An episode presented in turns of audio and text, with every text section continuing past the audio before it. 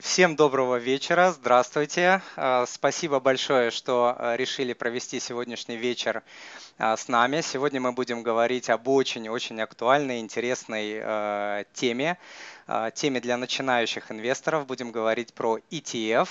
И сегодня у нас в гостях очень интересный гость, ни много ни мало, это Владимир э, Крендель, исполнительный директор УК Finex Plus, который отвечает за разработку линейки продуктов ETF, то есть самый-самый нужный нам человек. Согласился с нами провести этот вечер и рассказать нам максимально про ETF, все, что он знает. А, Владимир, я попрошу тогда вас а, представиться и рассказать немножко про а, компанию Finex и про вас лично. Всем добрый, Всем вечер. добрый вечер. Я, я Владимир, я, я более 15, более 15 лет, лет занимался финансами, в том числе, в том числе и те. Компания, компания Finex, международная, международная группа, которая занималась, занималась управлением э, капитала, капитал крупных инвесторов. инвесторов. И в 2013 году, году мы приняли, мы приняли решение вывести, вывести э, розничные, розничные фонды, фонды на рынок России. Розничные, розничные фонды в формате биржевых, биржевых фондов, в формате, формате ETF. Именно поэтому, поэтому э, э, ну, задолго, задолго до 2013 года формировалась наша экспертиза в этой области.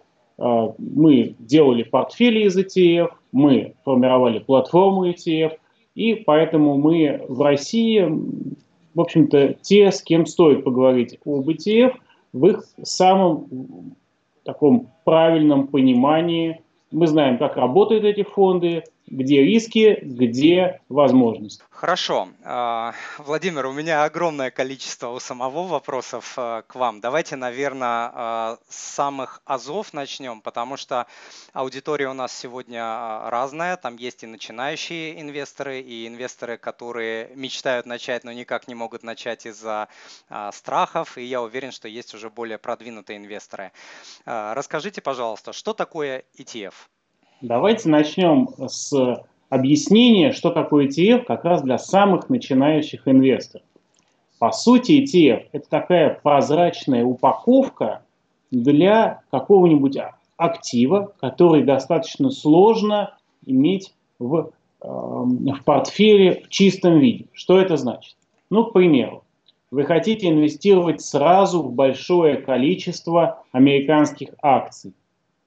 Если вы захотите иметь их в портфеле, самостоятельно, собрав самостоятельно и поддерживая портфель, например, в 500 бумаг, огромное количество просто трудозатрат, даже на то, чтобы покупать, продавать эти ценные бумаги. Итак, если мы соберем их вместе, да, нам получится, понадобится какая-то упаковка. Лучше, если мы будем точно знать, что же мы покупаем, в каких пропорциях, какие именно компании, и иметь возможность это знать на каждый день, на каждый момент времени. Вот поэтому эту упаковку и называют прозрачной. То есть в самом простом объяснении это прозрачная упаковка для тех активов, которые иначе было бы приобрести самостоятельно сложно. А мы можем пойти в какое-то более сложное объяснение, но вот для начинающих инвесторов я бы предпочел объяснять именно так. А, большое спасибо. Владимир, скажите, пожалуйста, а, кому ETF подходят, каким инвесторам и под какие а, стратегии, а кому они не подходят и почему? Если посмотреть на мировой опыт развития рынка ETF, то ETF подходит буквально всем. Звучит громко, объясню, почему это на самом деле так. Берем ETF, например, на американском, европейском рынке – Европейский рынок. 90% рынка ETF – это рынок институциональных инвесторов, то есть крупнейшие фонды, крупнейшие страховые компании, пенсионные фонды, эндаументы вузов, э, фонды целевого капитала. В общем, буквально все, все институциональные инвесторы так или иначе используют ETF, все классы. И процент использования в портфелях растет. 10% частные инвесторы. В Америке 50 на 50. Крупнейшие фонды, крупнейшие национальные инвесторы и частные инвесторы. все используют для своих нужд ETF. Почему? ETF позволяют построить простую стратегию, подходящую любому, даже самому начинающему инвестору. К примеру, сформировать свой пенсионный какой-то капитал, пополнять этот портфель 20-30 лет и э, сформировать то, что поможет выйти на пенсию. Для хедж-фонда ему не нужно формировать пенсионный капитал, ему нужно, нужно прямо сейчас с минимальными издержками быстро вложиться, например, в золото или в американские акции, или в акции э, Казахстана. Ну, мало ли какие нужды есть у хедж-фонда.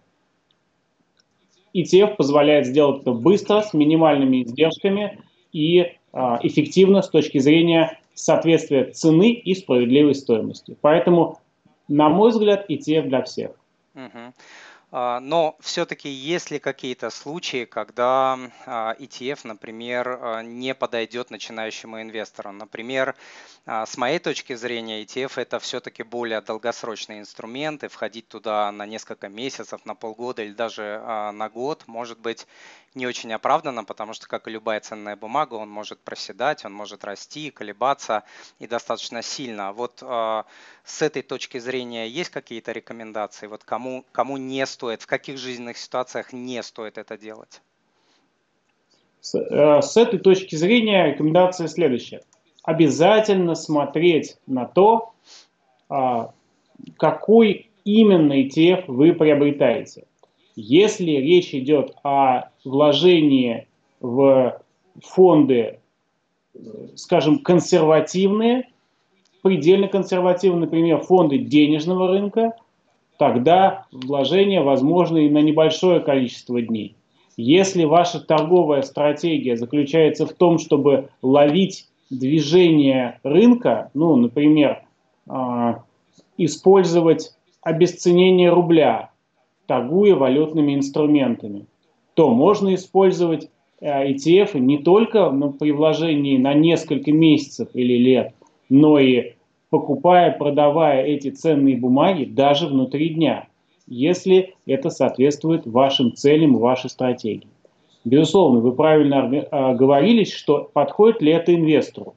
Ну, так все идет от целей инвестора. Да? То есть, насколько далеки его цели от торговли сегодняшним днем. Если цели долгосрочные, то есть нужно сформировать пенсионный капитал, отложить деньги на обучение детей, э, каким-то другим способом воздействовать на накопление благосостояния, конечно, речь идет скорее о вложении на годы. Но, с другой стороны, ETF не создает никаких препятствий для того, чтобы выйти из этой инвестиции хоть завтра, хоть послезавтра. А, это очень ликвидный инструмент, который можно всегда продать. Опять же, это не значит, что так нужно делать. Нужно всегда соотносить первое со своими целями, второе с рыночными условиями, а именно с тарифным планом брокера, ну то есть не перевесят ли комиссии, которые возьмут с вас за сделку, те выгоды, которые вы получите на торговле ETF. Угу.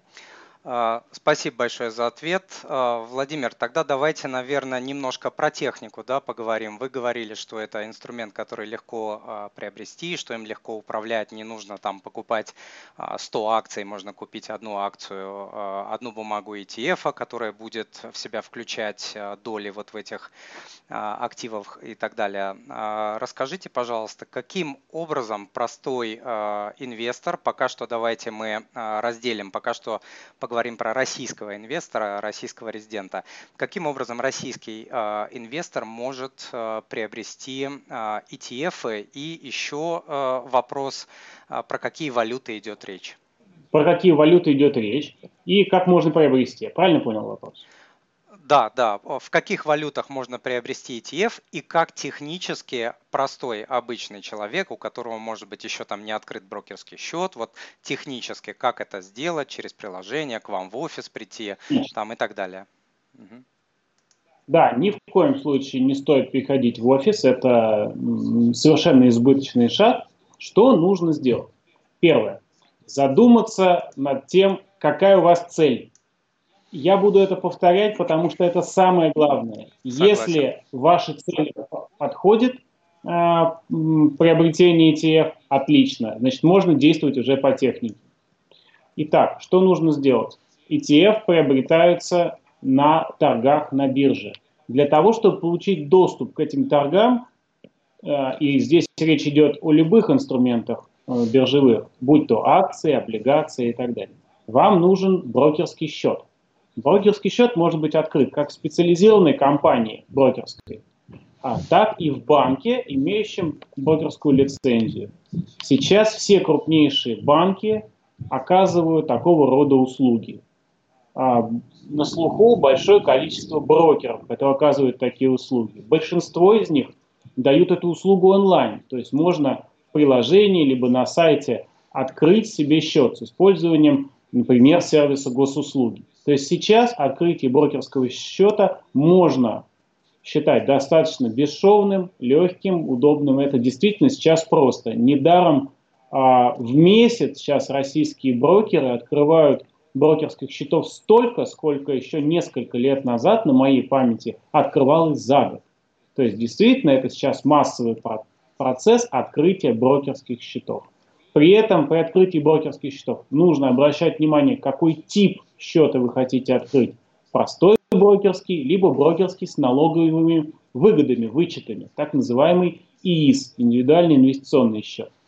Если вы прошли эту процедуру и открыли брокерский счет, вам необходимо пополнить его деньгами для совершения сделок. Что такое совершение сделок? Вы даете поручение брокеру от вашего лица совершить сделку на бирже по конкретному инструменту, ну и желательно указать по конкретной цене. Сделать эту, ну, оставить эту заявку удобнее всего просто через соответствующее приложение брокера, либо через а, специализированную программу, такую как Quick, либо через веб, э, ну, веб-приложение, тоже называемое Web Quick. Uh-huh. Вот. Соответственно, это очень простая процедура, которую сейчас можно реализовать через приложение, например, крупнейших банков, такие как Сбербанк, ВТБ, Тинькофф, э, Альфа-банк. Все это очень удобно, и не требует никаких э, ну, знаний о фондовом рынке на самом то деле. То есть заходишь а, в приложение есть, и выбираешь э, среди продуктов, находишь там по названию либо по тикеру, э, допустим, ваш ETF и э, нажимаешь кнопочку «Купить». А, да, при этом нужно обращать внимание на то, что э, у каждого брокера есть особенности интерфейса, а именно указание, например, купить по рынку или купить по, а, по конкретной цене. Да? То есть все это можно учитывать, но на самом деле сейчас приняты стандарты, которые заставляют брокеров исполнять заявки наилучшим образом, так называемый best execution. В целом клиенты защищены при торговле вот этими существующими правилами, можно смело приобретать Э, те или иные ценные бумаги, включая те. Что касается валют. На московской бирже организована торговля ETF трех валютах. Это наши родные рубли, доллары США и евро. А на московской бирже есть полный список, какие инструменты торгуются в каких валютах. Можно всегда на него посмотреть. Для простоты скажу, большинство наших фондов торгуется в, в том числе в долларах, те, которые есть, э, у которых валюта фонда это доллар, все наши фонды торгуются в рублях. И плюс э, два фонда, фонд FXRU, это еврооблигации, и фонд акций Германии, торгуются в евро. Поэтому выбор у клиентов, безусловно, есть, а, как по части диверсификации по странам, так и по валютам. А, отмечу только следующее. Услугу торговли в долларах или в евро предоставляют не все брокеры. Это не универсальная услуга, э, в отличие от торговли в рублях. Ну, к примеру, а, банк ВТБ, приложение «Мои инвестиции» э, дает возможность любые фонды в любых валютах, в которых они торгуются на бирже, приобретать. На мой взгляд, очень удобно. Понятно, спасибо. А можно я немножко расширю вопрос по технике, потому что мне э, тоже о нем часто пишут, ответов я часто не знаю. А, может, э, могут ли инвесторы из других стран, например, э, а, Украина, Казахстан, Беларусь, Беларусь, ну и, и других стран приобретать ETF и Finex каким-либо образом? И что будет с налогами? А, ну, здесь никакого специализированного пути нет. А, если этот клиент имеет право совершать а, сделки на российском рынке через российского брокера, то никаких препятствий к тому, чтобы он приобретал акции ETF Finex, нету.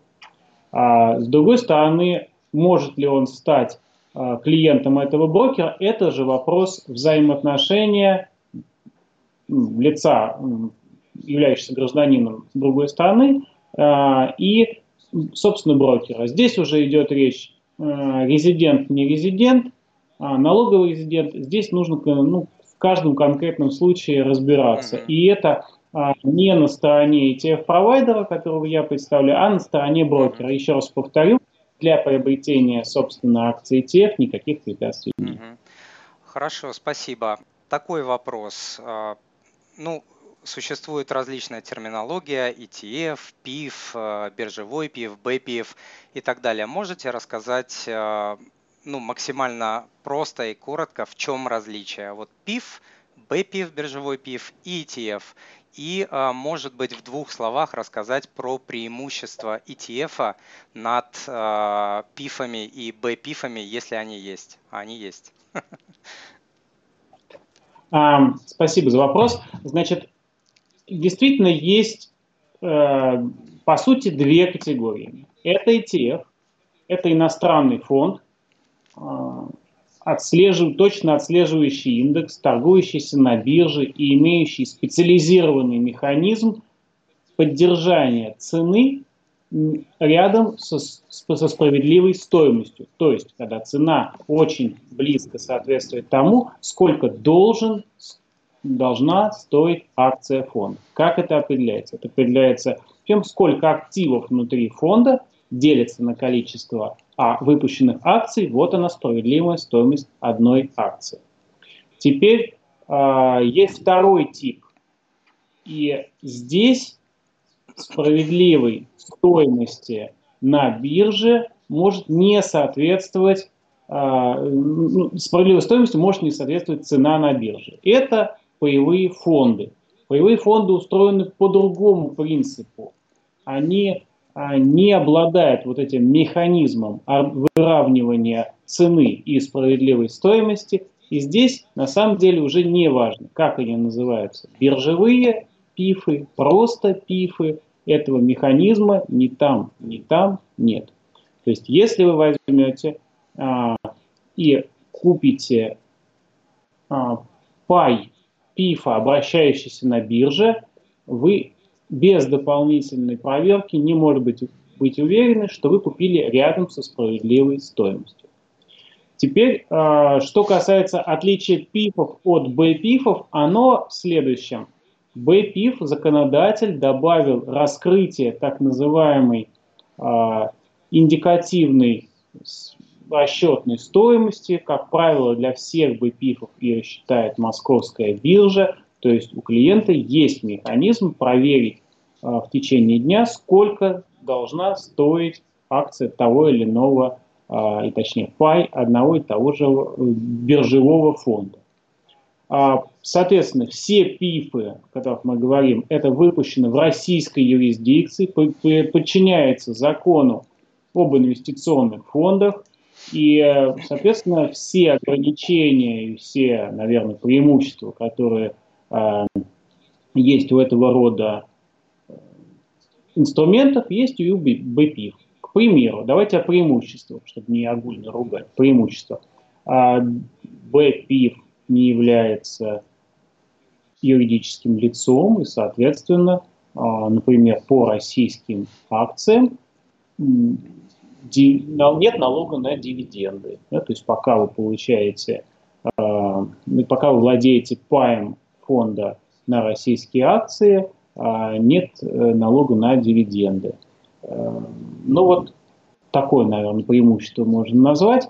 А вот недостатки также присутствуют. Необходимо поддерживать в ПИФах достаточно большую денежную подушку, нет контроля постоянного состава этого фонда, э, спецдепозитарий не выполняет функции э, защиты инвесторов, потому что э, сначала управляющая компания может приобрести какую-то ценную бумагу, не относящуюся к инвестиционной декларации, и только потом это нарушение будет выявлено на стадии контроля. Вот все это невозможно а, на, в случае ETF. Почему? Потому что пополнить состав ETF а, какими-либо ценными бумагами, не относящимися к инвестиционной декларации, технически невозможно. Такую сделку просто не пропустит администратор, кастодиан а, ETF, который обычно именно в ETF это очень крупный банк.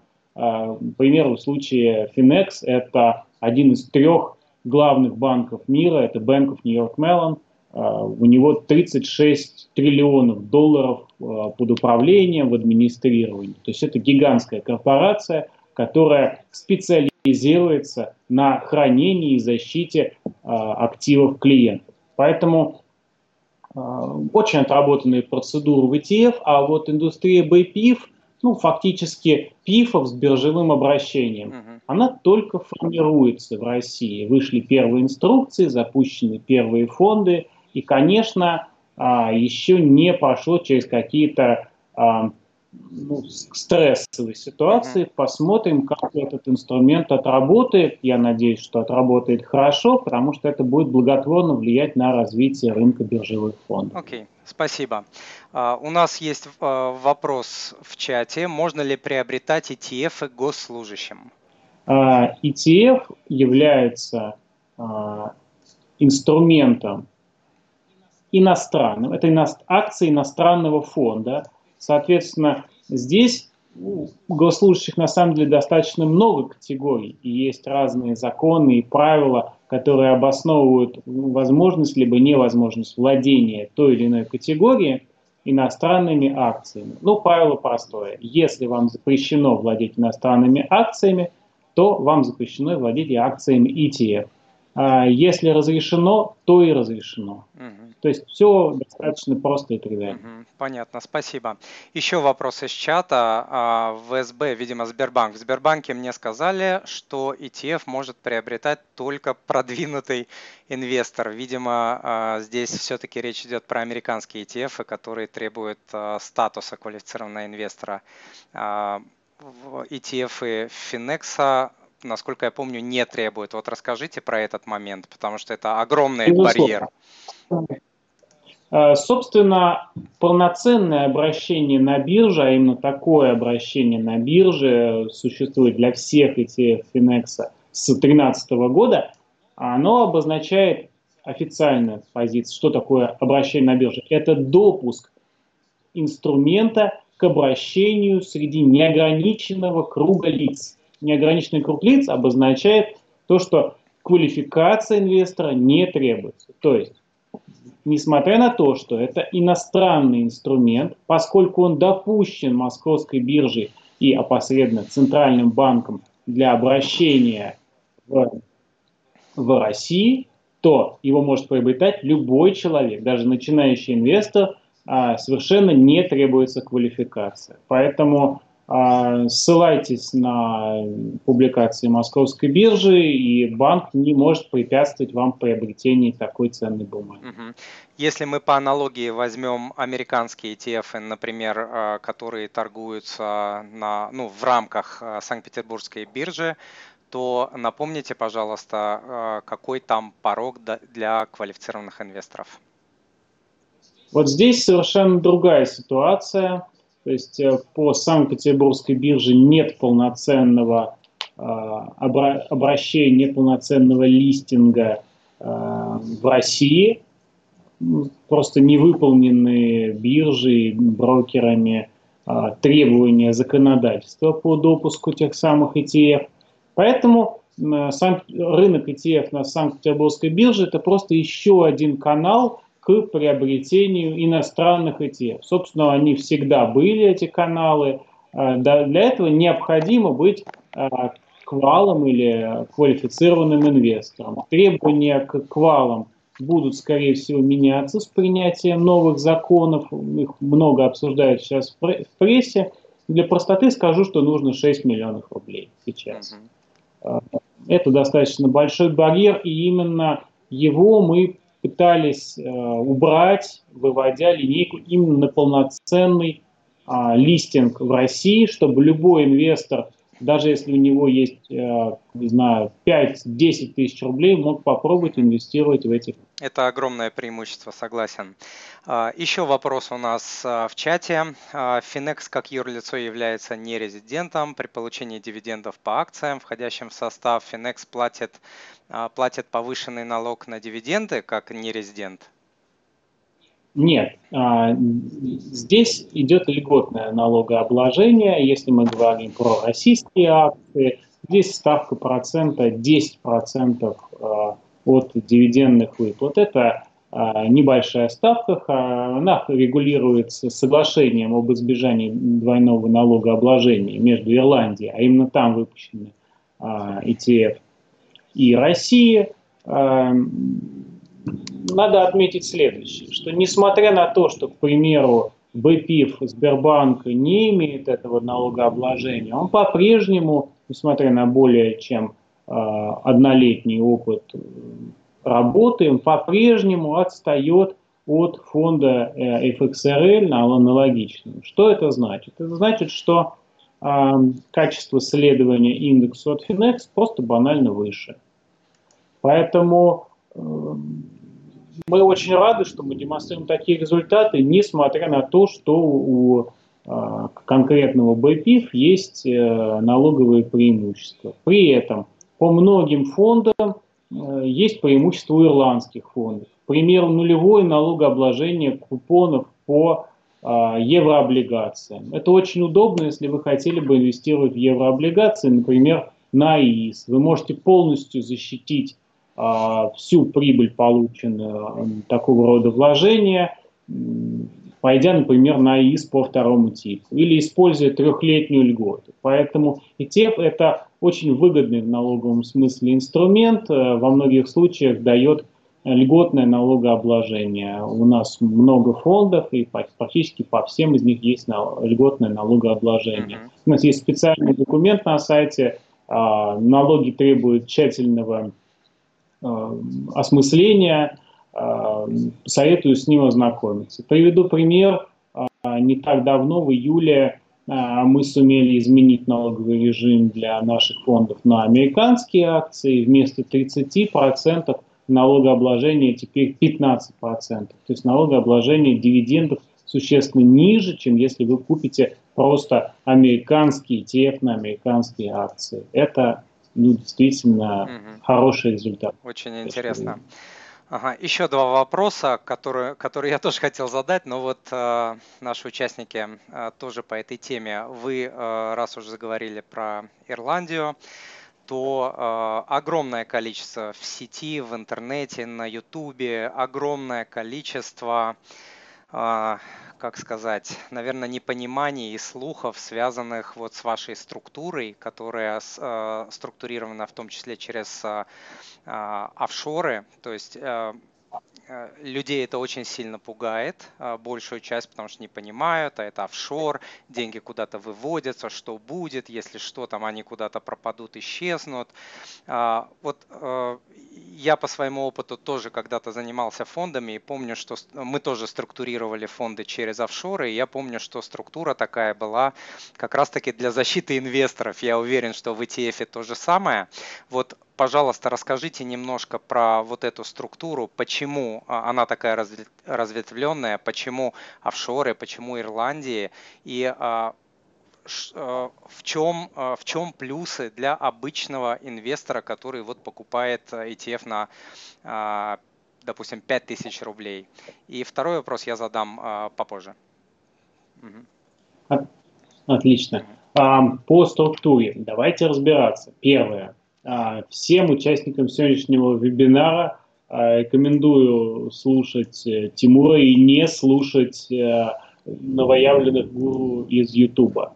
Дело вот в чем люди действительно не разбираются, гордо заявляют, что они не разобрались, и тем самым э, получают какие-то заголовки, которые, наверное, привлекают э, инвесторов или слушателей, я уж не знаю кого. Смотрите, Ирландия – это 55% европейского рынка ETF. Речь идет а, на миллиарды, в ближайшем будущем на триллионы долларов. А, никакого отношения к офшорам Ирландия не имеет. Подумайте сами. Эта страна входит в Европейский Союз, в ОСР, в ФАТФ. То есть никакого отношения к классическому пониманию офшоров эта страна вообще не имеет. Это лидер в создании фондов, не только фондов а, в ETF, но и взаимных фондов европейских, так называемых UCITS, и а, других категорий фондов, а, АИФ, чего угодно. Просто очень удобная, качественная инфраструктура в одном месте, налоговые льготы для тех, кто работает в этом самом международном финансовом центре. Вот в Москве не совсем удалось создать этот международный финансовый центр, а вот Дублину очень даже удалось. Поэтому э, прекрасная страна никакого отношения к офшорам не имеет. Управляющая компания Финек. Давайте другой элемент инфраструктуры посмотрим. Это вообще э, Лондон. Да? Жесточайшее регулирование, регулятор FCA, э, чуть что известен своей жесткой позицией, не менее жесткой, а может быть и более, чем американский регулятор – а, полностью поднадзор, поднадзорная инфраструктура. А, над ними, над Ирландией, над Великобританией, а, еще и дополнительный паневропейский регулятор ESMA, то есть полностью защищены интересы инвестора. Каждый фонд под микроскопом разглядывал Центральный банк Ирландии для того, чтобы понимать, можно ли допустить до любого инвестора в Европе этот фонд. Ведь что значит выпуск фонда в, Ев... в Ирландии? Это значит, что этот фонд становится доступным любому европейскому инвестору. Он может быть паспортирован в любую другую страну, не только в России. И это доказывает, например, наш опыт а, того, что мы листинговали фонд на золото на а, NICE Euronext Амстердам, а фонд на еврооблигации, к примеру, в Лондоне, на London Stock Exchange. То есть, когда Центральный банк Ирландии, а это серьезная организация с огромным количеством сотрудников, принимает решение после долгого рассмотрения, что такой фонд можно допустить до европейского инвестора, это значит своеобразную марку качества э, от европейского регулятора. Фактически отвечает перед всей Европой. Вот. Ну и как бы я понимаю, что незнакомым с тем, как принято обустраивать дела в Европе, как принято структурировать фонды, российским блогерам трудно в этом разобраться, но я предлагаю следующее.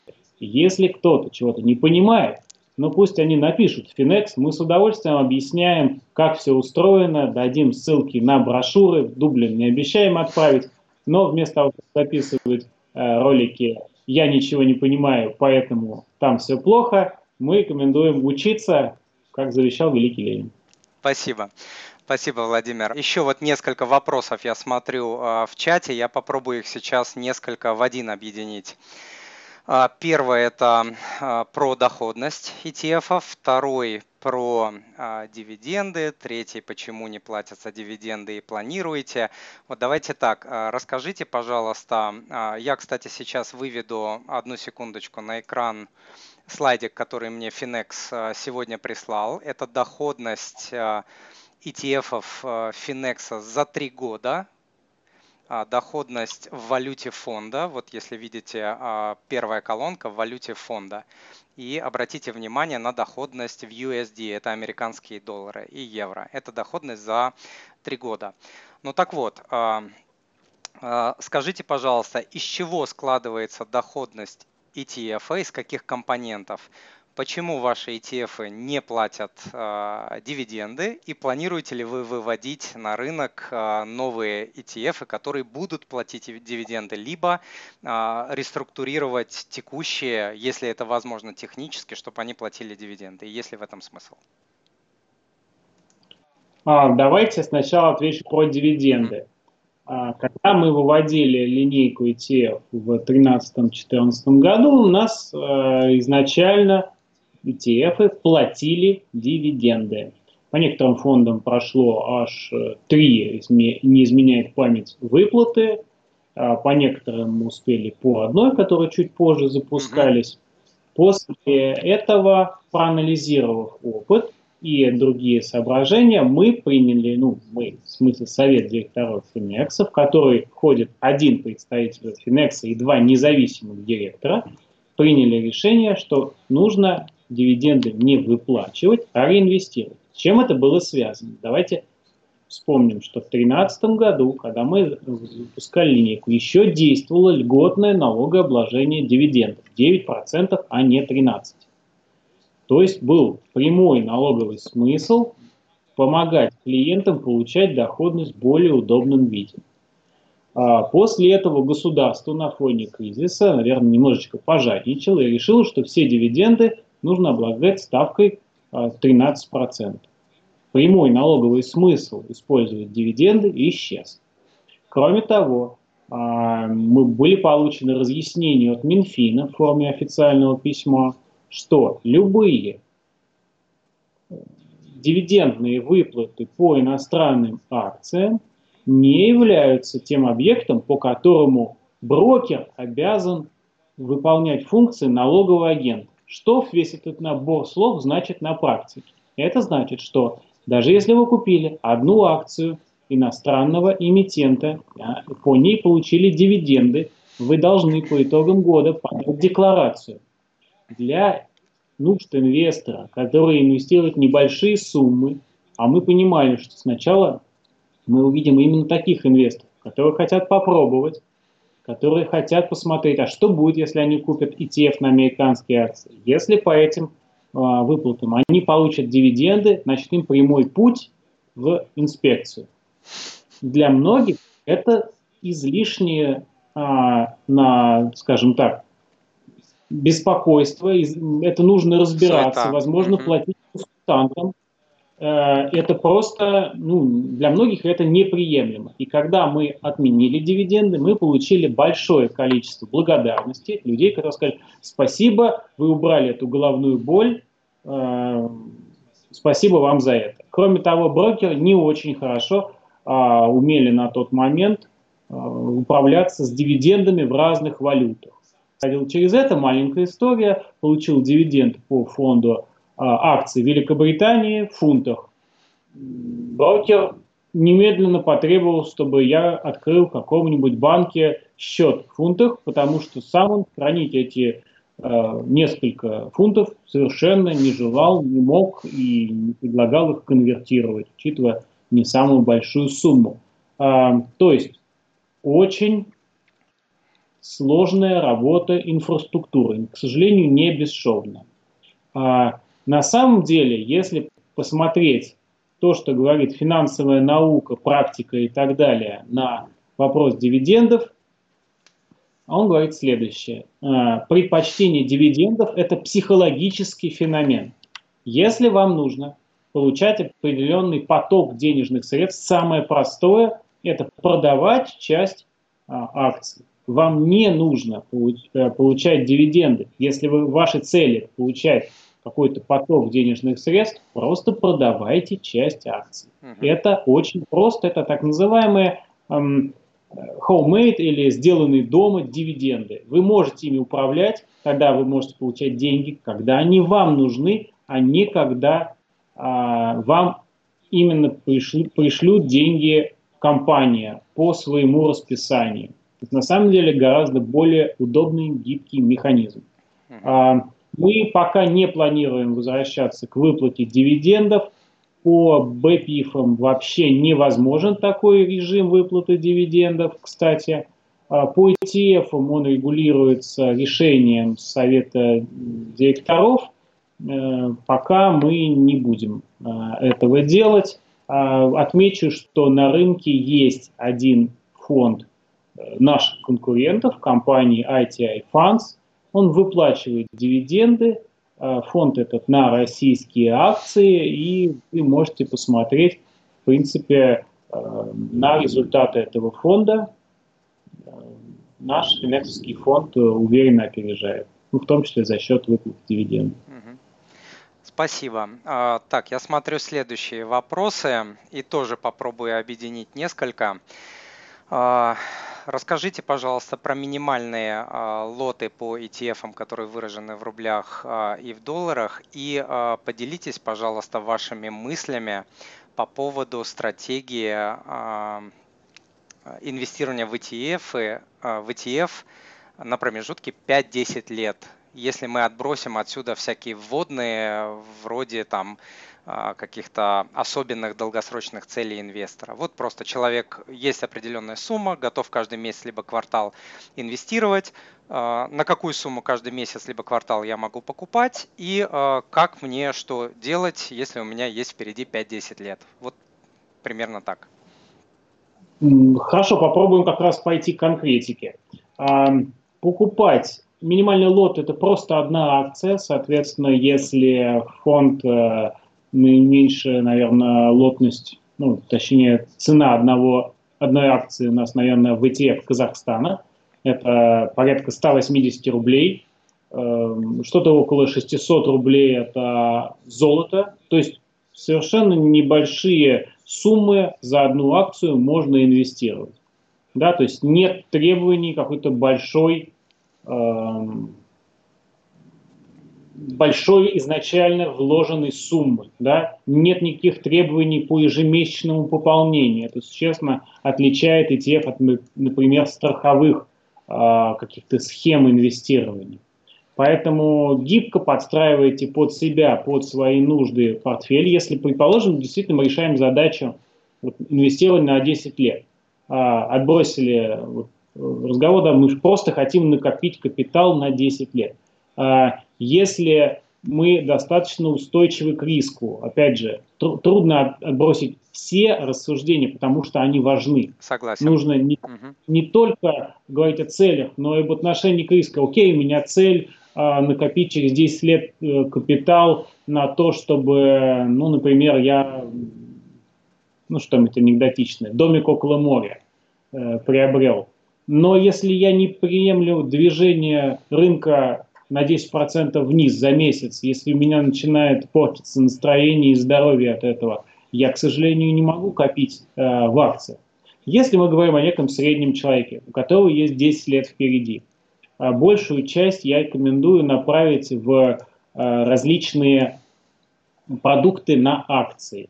А, как скомпоновать этот э, продукт, наверное, другой уже вопрос, да, чуть более тонкий, но в целом, на мой взгляд, там должны быть и а, акции США, и акции Китая, и акции России, и ну, в нашей линейке есть еще несколько фондов акций, да, там Та же Япония показывает хорошие результаты, Великобритания дает дополнительную диверсификацию. Поэтому а, фокус должен быть на акции. Теперь, чтобы акции не свели вас с ума своими колебаниями, особенно за 10 лет, что тут обязательно случится, нужно поддерживать некий баланс. Нужно сбалансировать эти акции а, примерно 5-10% э, вашего портфеля в золоте. Это международная рекомендация многократно тестированные разными э, хитрыми и нехитрыми способами, в том числе эконометрическими методами исследований. 5-10% в золоте. Э, нужно сбалансировать дополнительно, э, создать буфер из облигаций. Э, можно использовать российские еврооблигации, они дают 5, примерно 5% в долларах э, ожидаемой текущей доходности – но все-таки надо понимать, что российские еврооблигации – это надежный, но не самый надежный по мировым меркам долговой инструмент. Правда, сейчас сложилась такая ситуация, что самые надежные инструменты дают не очень большую доходность, если говорить про европейские государственные банды, там и вовсе отрицательная доходность зачастую. Поэтому чем балансировать а, вот эти самые российские еврооблигации? На мой взгляд, нужно балансировать короткими американскими трежерис или а, э, bills. У нас тоже есть такой фонд, называется FXTB. А, или есть фонд FXMM, это тоже американские казначейские облигации, но с рублевым хеджированием. То есть это такой стабильный инструмент рубля. Поэтому а, вот из этих элементов нужно составить портфель. Точный процент будет определяться отношением к риску и, соответственно, двигаться к достижению собственной цели. По поводу того, сколько вносить, нужно вносить э, любую сумму, которая будет а комфортна для вас с точки зрения текущего потребления, сбережения. У вас обычно не одна цель, а несколько. Нужно отложить деньги на текущий ремонт, э, не знаю, на черный день пополнить какой-то... Э, Покупка жилья там и так далее. Запас и, и так далее. То есть э, нужно составить на самом деле по-хорошему себе некий план, в него вписать э, вот эти самые долгосрочные инвестиции и пытаться выдерживать регулярность пополнений. Опыт и расчеты показывают, что лучше не ждать каких-то глубоких провалов рынка, а лучше инвестировать помаленьку, но регулярно. Вот это более разумная стратегия. Абсолютно согласен.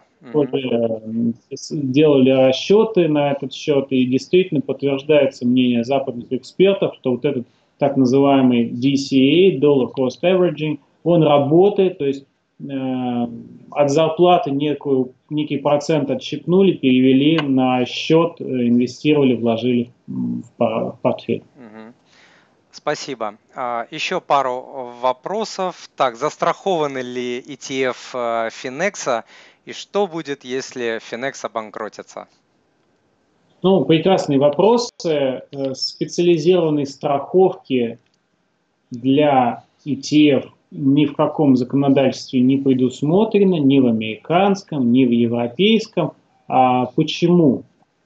Потому что на самом деле здесь решается вопрос по-другому. То есть не за счет страховки, а за счет отработанной инфраструктуры. То есть зачем страховать то, что не вызывает сомнений. Вспомните, как в России появилась идея страховать вклады от набегов вкладчиков, потому что российская система банковская ни у кого не вызывала ни малейшего доверия. Именно поэтому пришлось придумать АСВ, а когда АСВ, агентство по страхованию вкладов, а когда это агентство перестало справляться, решать вопросы с банками уже силами, собственно, центрального банка, э, кредитора последней надежды. Поэтому никакой специальной страховки нет. Я, наверное, понимаю, откуда такой идет вопрос. Если вы работаете через американского брокера, то ваши вложения э, там есть какое-то страховое покрытие. Пока в России через российского брокера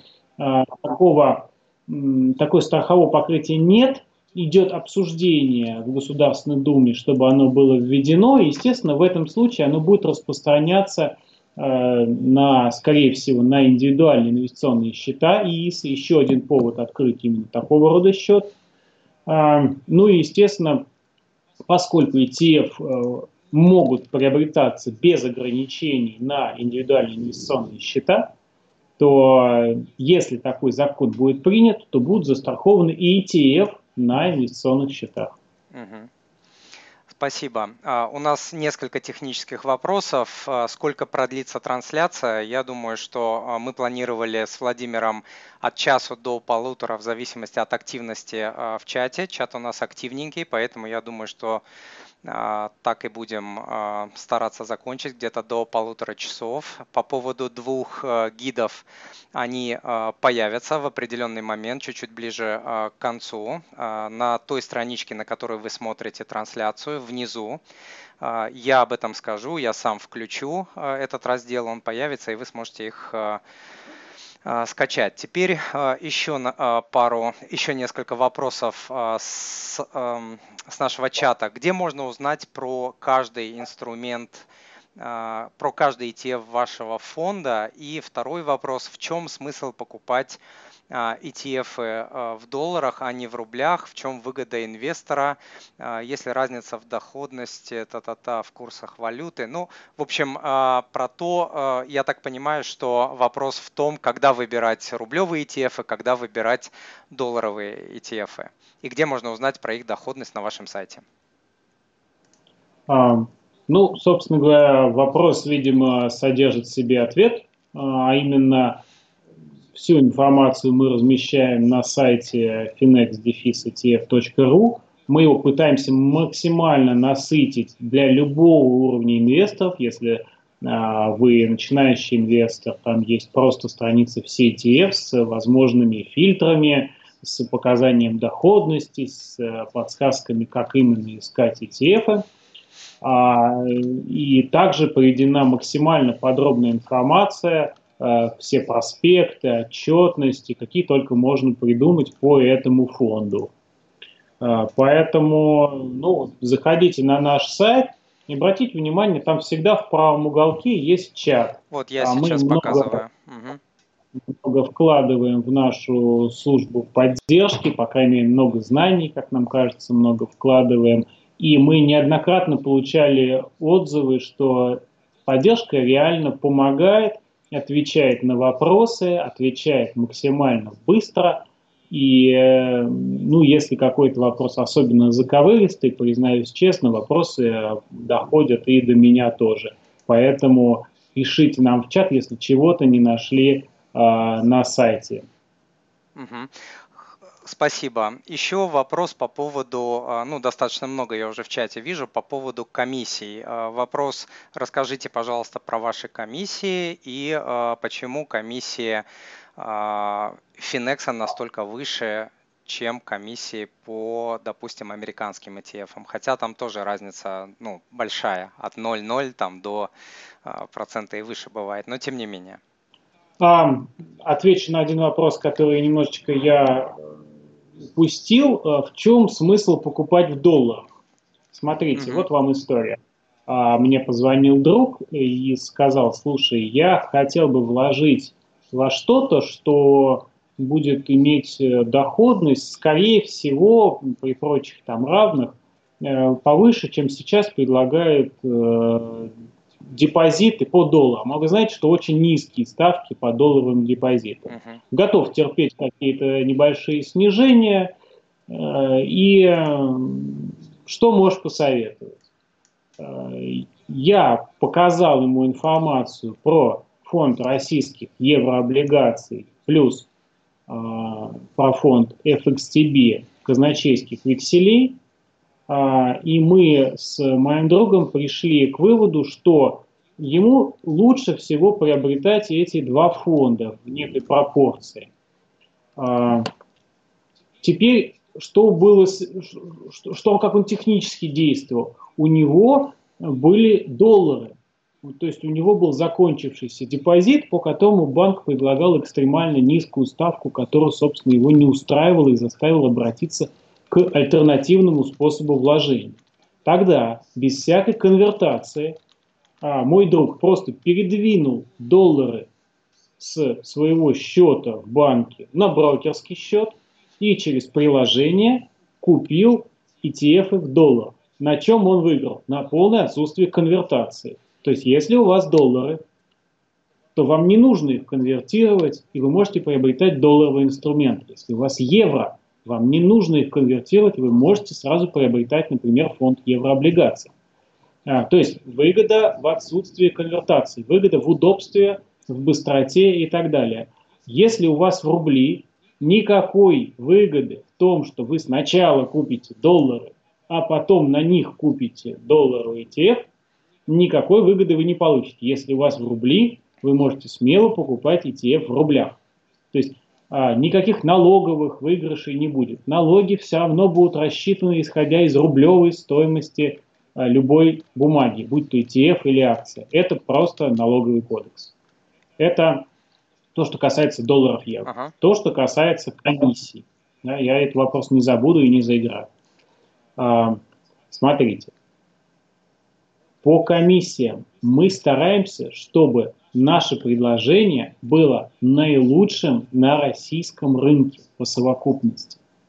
А, действительно, у тех фондов, которые имеют миллиардные активы, гигантские, работают именно с самыми ликвидными активами где-нибудь в США, то есть таких фондов очень много э, на самом деле, и ими, скажем, управляют гигантские корпорации, а, то есть по ним бывают низкие комиссии. А бывают еще такие фонды, которые имеют нулевые комиссии или доплачивают инвесторам таких фондов. Мало, но они тоже есть.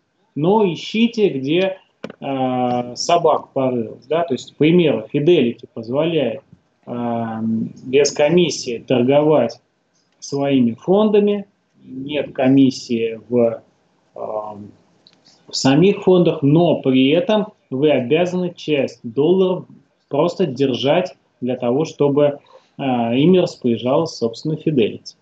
А, это пример того, как в данном случае TF-провайдер или в целом организация а, берет и использует ваши денежные средства. Мы ваши денежные средства и ценные бумаги не используем.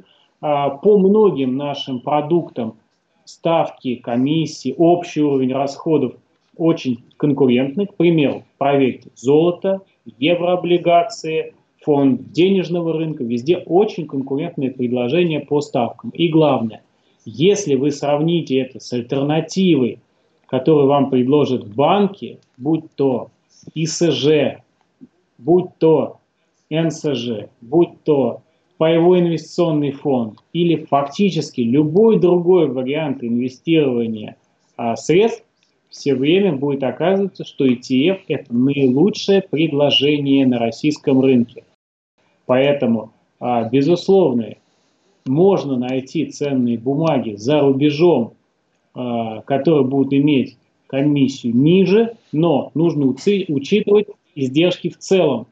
Например, те издержки, которые вы заплатите за доступ на иностранный рынок, те издержки, которые вы понесете результате того, что вам нужно будет в этом случае, скорее всего, общаться с налоговой, а, подавать самостоятельно налоговую декларацию, сопоставляйте ваши а, общие издержки, а, отношения, готовы ли вы столько времени и сил тратить на инвестиции, или лучше делать это в таком бесшовном и простом варианте в российской юрисдикции, как это можно делать, собственно, ETF-ами, не только Finex, но любыми ETF-ами на российском рынке. Спасибо. Еще а, вопросы по а, налогам, по ИИСам и так далее. Скажите, пожалуйста, а, вернее, расскажите, пожалуйста, Владимир, про налоговые льготы. Вы уже упоминали, что можно приобретать ETF на ИИС. Полагаю, речь идет и про ETF, которые привязаны к рублям, и про ETF, которые привязаны к долларам. И можно ли параллельно использовать льготу по долгосрочному владению ценными бумагами, то есть объединить две льготы? Действительно, все ETF, допущенные для неограниченного обращения, можно использовать, заводить их на ИИС. То есть по экспозиции, то есть по тому, во что вкладывается, никаких ограничений нет. А, это первое. Второе, есть действительно налоговая льгота, которая касается долгосрочного владения. То есть если вы три года владели ценной бумагой и не продаете, а, вы можете получить полное освобождение по налоговой льготе. И, соответственно, на данный момент существует схема, ну, даже не назову это схемой, да, там она абсолютно законная, а, использование параллельное а, и по первому типу вычета, и плюс налоговые льготы. Я сейчас точную ссылку подсказать не смогу, однако знаю, что на сайте открытого журнала, это такая публикация брокерская дома открытия, брокера открытия, Э, там была достаточно подробная инструкция, как именно применять вот такую двойную комбинированную льготу. Сразу скажу, Мое ожидание, что в ближайшем будущем эту лазейку законодатель уберет и не даст возможность пользоваться льготами параллельно, то есть чтобы а, остался только один тип вычета, либо по ЛДВ, долгосрочной льготе, либо по ИИС, но это мое ощущение от э, законодательного процесса. Но в целом ситуация будет меняться, будет намного более предпочтительным э, второй тип по ИИС, не тот, по которому получаешь э, вычеты максимальные 52 тысячи рублей в год, Вычет типа а именно, угу да, это как раз вычет типа А, а будет популярен и более предпочтительный, особенно для состоятельных инвесторов, вычет э, типа Б, то есть полное освобождение э, результатов инвестирования от налогообложения. В какой ситуации это будет выгодно? Ну, во-первых, если вы вводите намного большую сумму, чем 400 тысяч рублей, по которой максимально можно получить вычет типа А. Ну и второе, если ваша рублевая прибыль, например, в силу обесценения рубля, э, оказалась значительной. Э, соответственно, чтобы получить выгоду от этого, нужно как раз инвестировать в валютные инструменты, не в рублевые. Спасибо. Вот э, интересный вопрос про золото. Вы упомянули про золото. Получается, можно покупать золото с помощью ETF, это вопрос. И в чем преимущество перед привычными инвестициями в золото через банк? Ну, я сразу скажу, вот я записал этот вопрос э, Ксении Смирновой, э, на мой взгляд, блестящий вопрос. Объясню почему. Какое преимущество? Именно так должен мыслить инвестор. В чем, что, собственно говоря, для меня, какое преимущество? Э, если вы приобретаете золото в физической форме, э, если вы пошли и приобрели небольшой слиток, ну, например, в 1 грамм, и хотите подать его обратно банку. Например, в тот же день. Ну, вы просто передумали. Вы имеете право на принятие такого решения. То спред, то есть разница между покупкой и продажей по нашим замерам в среднем будет у вас 35%. 35% вы на том, что вы сначала купили, а потом продали, в один день потеряете ну, приемлемый такой традиционный способ э, вложения? На мой взгляд, нет. Э, конечно, есть разные подходы, разные способы приобретения. Есть обезличенное золото, так называемый ОМС. Но там тоже очень большие спреды, то есть разница между покупкой и продажей. И главное, они совершенно непредсказуемы и зависят только от одного, от воли банка. То есть, когда вам обычно нужно золото, например, приобретать.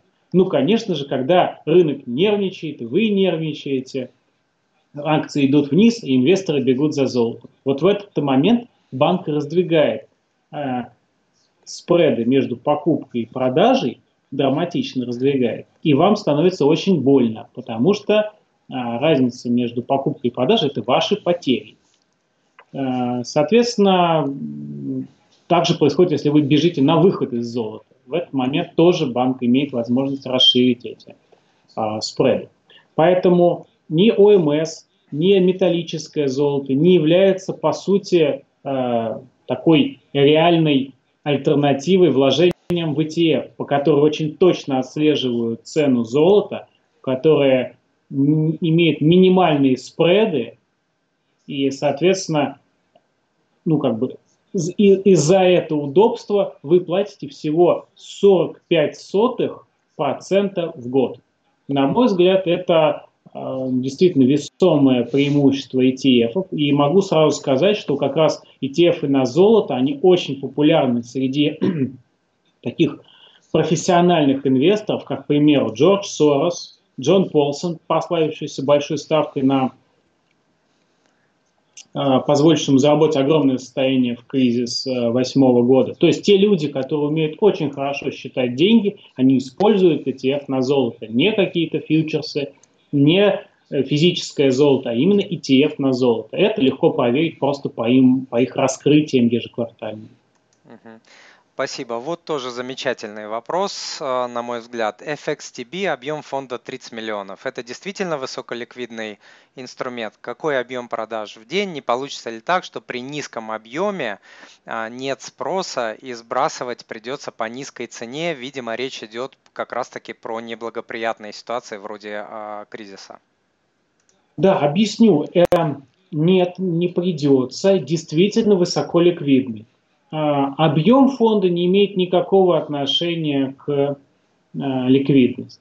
Единственное, что важно для ликвидности ETF, это ликвидность базового актива. Вот если базовый актив ликвиден, то есть а, тот рынок, на котором приобретаются бумаги, входящие в состав ETF, вот тогда маркетмейкер, который обязательно, в том числе по законодательству и по правилам московской биржи, и вообще по сути, присутствует постоянно в течение торгового дня на рынке, вот он дает заявки на покупку и на продажу, он, позв... он позволяет держать спред, то есть разницу между покупкой и продажей, в одну сотую процента постоянно то есть это действительно высоко ликвидный инструмент. То есть возвращаемся к предыдущему примеру, где спред был правда, по другому инструменту, но 35%. А здесь одна сотая процента. То есть если вы купили, а, к примеру, за 500 рублей, потом увидели, что рубль за это время обесценился, и ценная бумага стала стоить, ну, к примеру, 600 рублей, потому что это же долларовая бумага, и вы продаете. То есть у вас и на входе и на выходе будет минимальный спред, минимальная разница между покупкой и продажей. То есть вы можете даже в течение дня торговать этим инструментом и не терять на, собственно, спред. Поэтому это самый ликвидный инструмент э, на самый ликвидный рынок в мире. Недаром этот фонд называется Cash Equivalence, то есть эквивалент денег. Это фонд денежного рынка. И T-Bills, собственно, что выпустил этот фонд, это замена деньгам, которые используют все профессиональные инвесторы. Mm-hmm. И россиянину, а он, к сожалению, этот инструмент напрямую недоступен, даже состоятельному, потому что если использовать те комиссии, которые банки предлагают по торговле э, внебиржевыми инструментами для состоятельных инвесторов, вы просто не получите никакой доходности. А через FXTB к этому инструменту получает доступ даже э, любой розничный инвестор. Поэтому это очень выгодное, на мой взгляд, предложение. Оно позволяет резко снизить риск портфеля. К примеру, вы инвестируете в акции российские, пускай, как делают большинство, облигации также делает большинство, и вы хотите защитить свой портфель, добавив туда долларовый а, инструмент с минимальным риском, с минимальной волатильностью. FXTB прекрасно подходит. Uh-huh. Спасибо. А, у меня еще такой вопрос. Скажите, пожалуйста, что будет, по вашему мнению, если случится апокалиптический сценарий и а, очередные санкции запретят американским банкам иметь дело а, с российскими структурами, заблокируют счета и так далее. Вот просто вариант worst case сценария, да, то есть апокалиптический очень-очень плохие ну, санкции, все запрещают, с россиянами запрещают, со всеми компаниями, которые имеют там бенефициаров э, россиян, тоже запрещают и так далее. Есть план Б?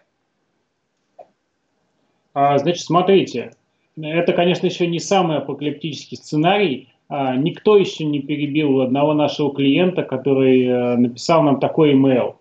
А, коллеги, вот ваши фонды листингованы в Ирландии. А что будет, если Ирландию затопит в результате всемирного потепления? Вот. Конечно, это, вот, этого еще никто не перебил. Вот. Но если как бы не до смеха поговорить про санкции, то на самом деле следующее. Смотрите, что такое самый жесткий вариант санкций, с которых вы описали? Это фактически отключение России от э, кор-счетов в долларах. Угу. Это значит, что банки не смогут обслуживать долларовые депозиты. Это значит, что будут очень затруднены расчеты. Но при этом никто никогда не поднимал разговор о том, что это может коснуться например, европейского рынка ценных бумаг. И, соответственно, в этом случае, к примеру, FXTB, имеющий совершенно свободное обращение, может быть аналогом доллара.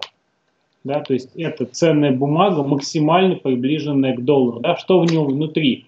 От 1 до 3 месяцев длительностью казначейские векселя. Да, там не самое, понятное дело, высокая доходность, выше, чем по депозитам, естественно, но в долларах.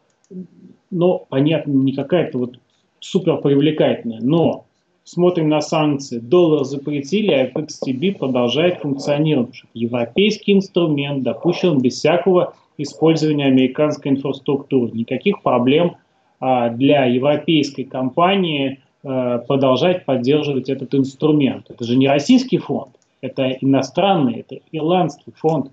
И на э, как бы делать санкции на э, отдельную категорию приобретателей фонда еще никто не научился. Поэтому э, ETF, я надеюсь, эта вся риторика не страшна и будем надеяться двигаться дальше без э, санкций и ухудшения инвестиционного климата. Спасибо, уже натерпелись. Спасибо. А, Владимир, скажите, пожалуйста, а вы сами инвестируете а, в ETF Финекса? Да, инвестирую и, честно говоря, доволен. И это отнимает у меня очень мало времени, сил и так далее. То есть, если бы я то же самое делал через какую-то иностранную платформу, либо делал руками экспозицию на э, ту же самую Америку или Китай, это все было бы очень сложно. Вот. Я просто, ну, мы все работающие люди, у меня нет столько времени, чтобы заниматься трейдингом, следить за отдельными ценными бумагами. Вот. Соответственно, я пользуюсь и услугами э, робоэдвайзинга, которые мы предлагаем, то есть его автоматизированное создание портфелей, и просто через брокерские платформы приобретаю ETF Finex. Я недавно анализировал как раз собственный портфель и сравнивал его с портфелем среднего россиянина, который в основном инвестирует просто в акции голубые фишки и просто в ОФЗ. И я подумал, а зачем мне, например, приобретать ОФЗ? Зачем мне рублевый риск в портфеле, если у меня достаточно долгосрочные вложения? Я наивно считаю себя все еще молодым человеком, который э, будет только формировать свой пенсионный капитал. Э, поэтому у меня долгосрочные цели, и я инвестирую в валютные инструменты от Finex. Спасибо. А, друзья, наверное, потихоньку мы будем закругляться. Активность в чате, в чате тоже а, замедлилась. У меня еще вот буквально парочку завершающих вопросов. Я а, нашел в, а, в сети fin, finexplus.ru, finex plus, finex.etf.ru, finexetf.ru, finexetf.com, finexgroup.ru. То есть вот много-много сайтов нашел. Скажите, пожалуйста, чтобы не было путаницы у людей, а, где вы, где не вы? Кто вы, кто не вы? Значит, э, все мы, все, что вы, по-моему, все, что вы перечислили, все мы, разные цели у сайтов. Ага. К примеру, Finex Plus – это так называемый регуляторный сайт российской управляющей компании. Finex Group – это в целом а, наша международная группа. А, ну, я рекомендую сайт finex-etf.ru. А, мы сейчас собрали на него максимум информации, надеемся, в удобной интерактивной форме. А, вот именно с ним рекомендую работать. Хорошо, спасибо. Друзья, а, я сейчас в данный момент открыл раздел для скачивания. Сейчас я проверю, появился ли он у меня. Одну секундочку. Для скачивания ETF, гидов. Да, под э, трансляцией, под чатом вы можете скачать два гида. А, один гид от э, Finex, а один гид э, от MoneyPapы. Скачайте, пожалуйста. Сейчас, наверное, я также на экран выведу э, контакты компании Finex, где вы можете ее найти э, в социальных сетях. Одну секундочку. можете сделать себе скрин. Я также попрошу Матвея сделать скрин и отправить его в общий чат если это получится. Если технически это не получится, то, а, Матвей, пожалуйста, пометь себе, чтобы мы это прислали после вебинара. Контакты а, компании Finex. Так, и э, пока вы скачиваете, ребята, давайте посмотрим, что Finex нам приготовил в качестве специального в качестве специального подарка. Это набор из трех книг. Эти книги сегодня достанутся тому, кто задал, кто задал а, самый интересный, по мнению а, Владимира, вопрос. Это будет сделать не, не просто потому, что вопросы хорошие сегодня были, их было несколько, но, Владимир, решайте. Да, а, значит, нам сколько нужно? Три победителя? Нет, нам нужен один победитель, который получит все три. Ага, Отлично. Тогда ответ э, все-таки вот я записал себе Ксению Смирнову э, с вопросом про золото, который позволил мне сказать о преимуществах инвестирования именно в золото. Большое спасибо за вопрос. Ага, спасибо. Хорошо, друзья, наверное, будем мы заканчивать. Мы сегодня были с Владимиром час, э, час 20 минут. Э, время позднее, пора заканчивать. Владимир, большое вам спасибо за то, что э, провели сегодня э, с нами такое замечательное, продуктивное время. Вот, за то, что ответили на многочисленные вопросы. Вот, я надеюсь, что вы сняли большое количество опасений, связанных с рисками и э, с неопределенностью, которая вот у начинающих инвесторов э, присутствует. Друзья, всем до свидания. Владимир, до свидания. Большое спасибо, всем до свидания, удачи. Да. Дорогие слушатели подкаста, скачать мини-гиды по ETF можно по ссылке в описании к этому подкасту.